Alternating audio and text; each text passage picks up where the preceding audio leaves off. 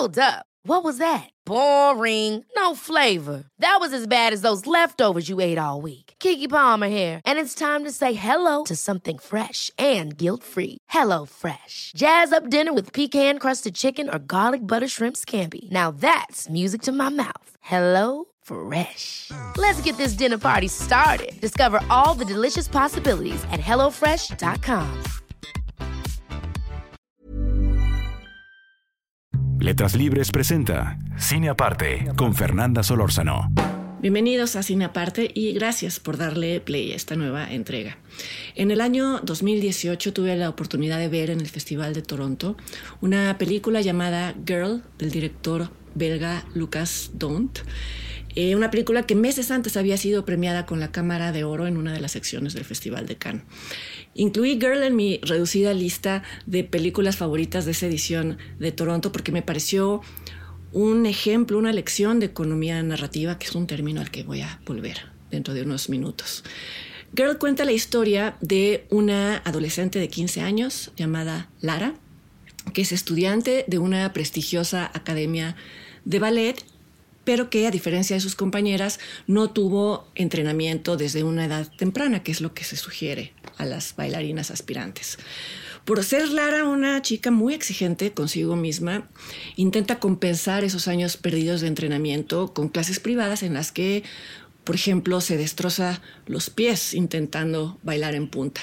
A ese intento de Lara de domar su cuerpo se suma una frustración mayor y es que ella es una chica transgénero que considera que el tratamiento hormonal al que se ha sometido no progresa con la rapidez que ella quisiera. Y a pesar de que sus médicos y su padre, quien la apoya totalmente en la transición, intentan convencerla de que tenga paciencia, Lara eh, comienza a acumular cierto rechazo y cierto resentimiento hacia su propio cuerpo, por lo menos al cuerpo que tiene en ese momento.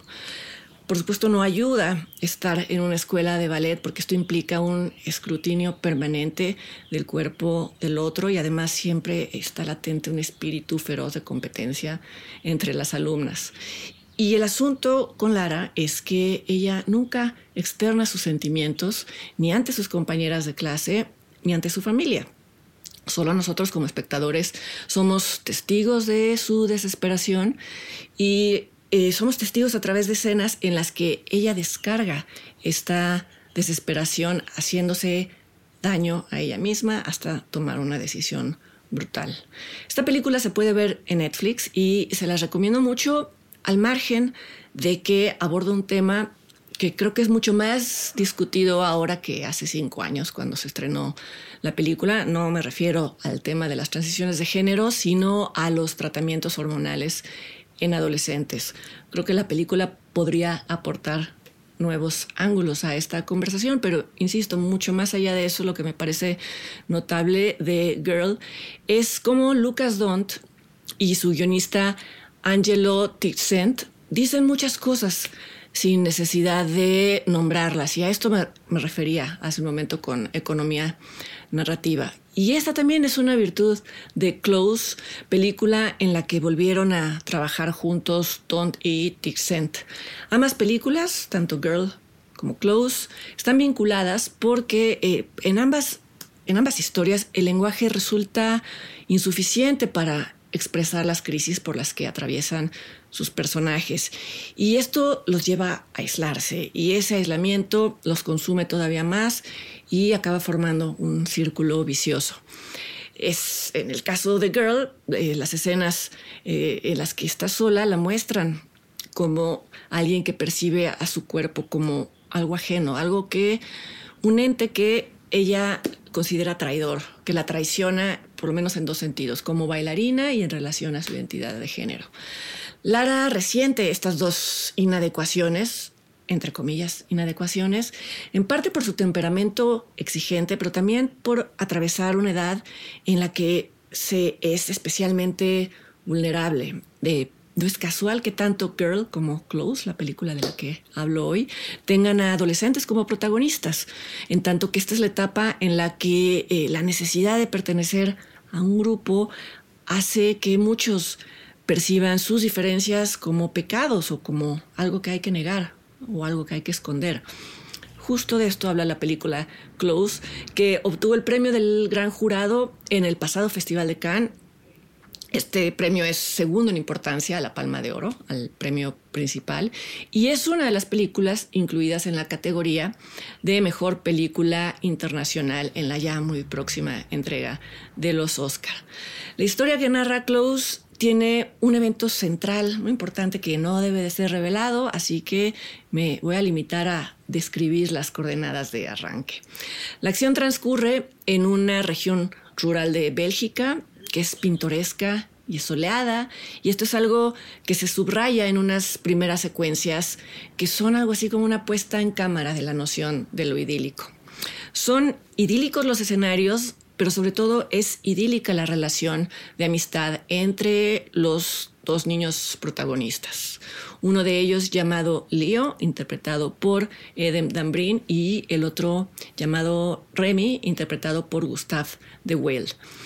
Eh, la llamo relación idílica porque lo que viven Leo y Remy es un idilio en la definición más general del término, que es la que describe idilio como una relación sentimental muy feliz. La amistad es un sentimiento, así que no habría por qué de entrada asignarle una carga erótica, una carga sexual al idilio entre Leo y Remy. Lo que muestran estas primeras secuencias es que estos amigos comparten absolutamente todo, no tienen reparos en decirse uno al otro cuánto se quieren, cuánto se admiran, y esta libertad se manifiesta también en una cercanía física, no solo emocional.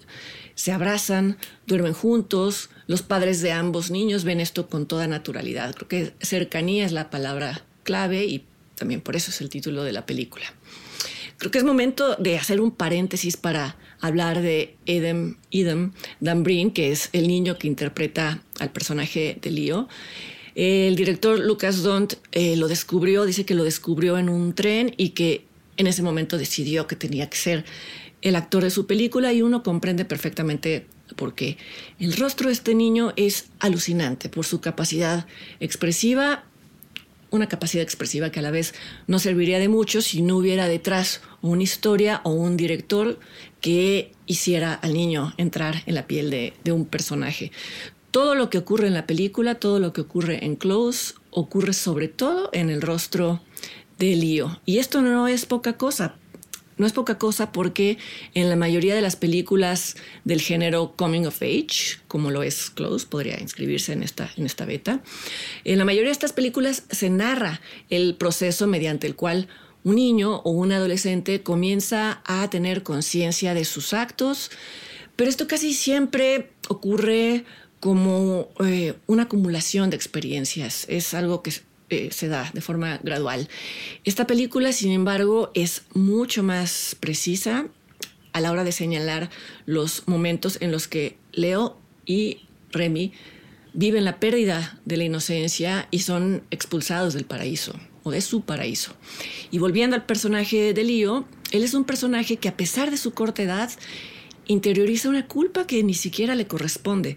Estoy caminando de puntitas para no revelar nada y entonces temo que lo que esté diciendo no, no, no tenga mucho sentido, pero bueno, cuando vean la película comprenderán que otros niños de la edad de Remy y de Leo eh, no se cuestionan su responsabilidad en, en lo sucedido y quizá les tocaría hacerlo, les tocaría planteársela.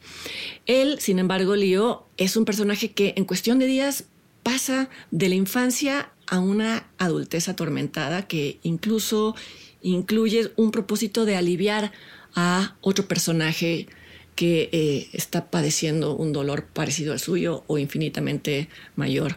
Y todo esto es lo que vuelve admirable la puesta en escena o la puesta en cámara de, de Lucas Dont y también es admirable su trabajo con dos niños que comprendieron perfectamente las emociones de su personaje, de sus personajes.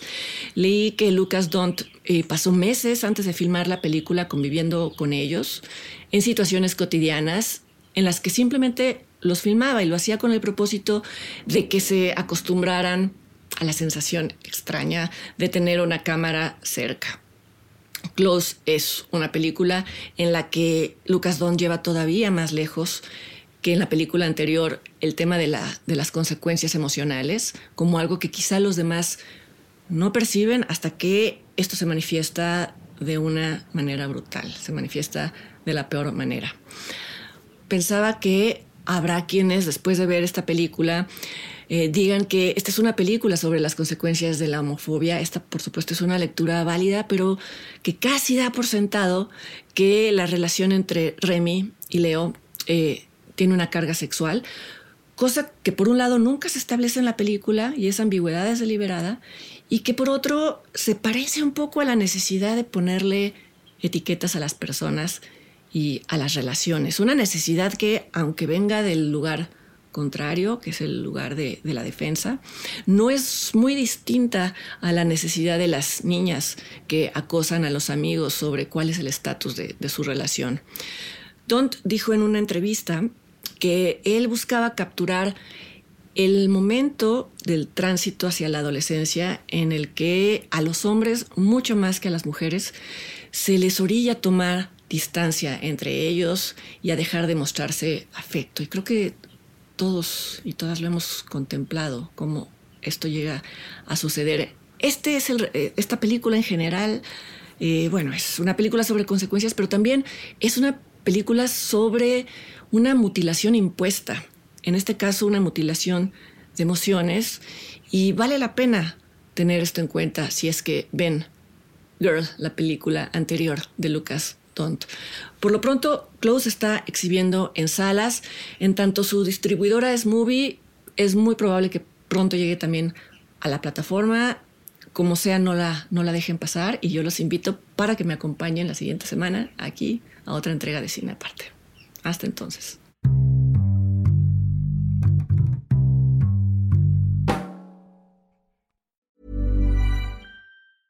Hey, it's Danny Pellegrino from Everything Iconic. Ready to upgrade your style game without blowing your budget? Check out Quince. They've got all the good stuff shirts and polos, activewear, and fine leather goods, all at 50 to 80% less than other high end brands. And the best part? They're all about safe, ethical, and responsible manufacturing. Get that luxury vibe without the luxury price tag. Hit up quince.com slash upgrade for free shipping and 365 day returns on your next order. That's quince.com slash upgrade.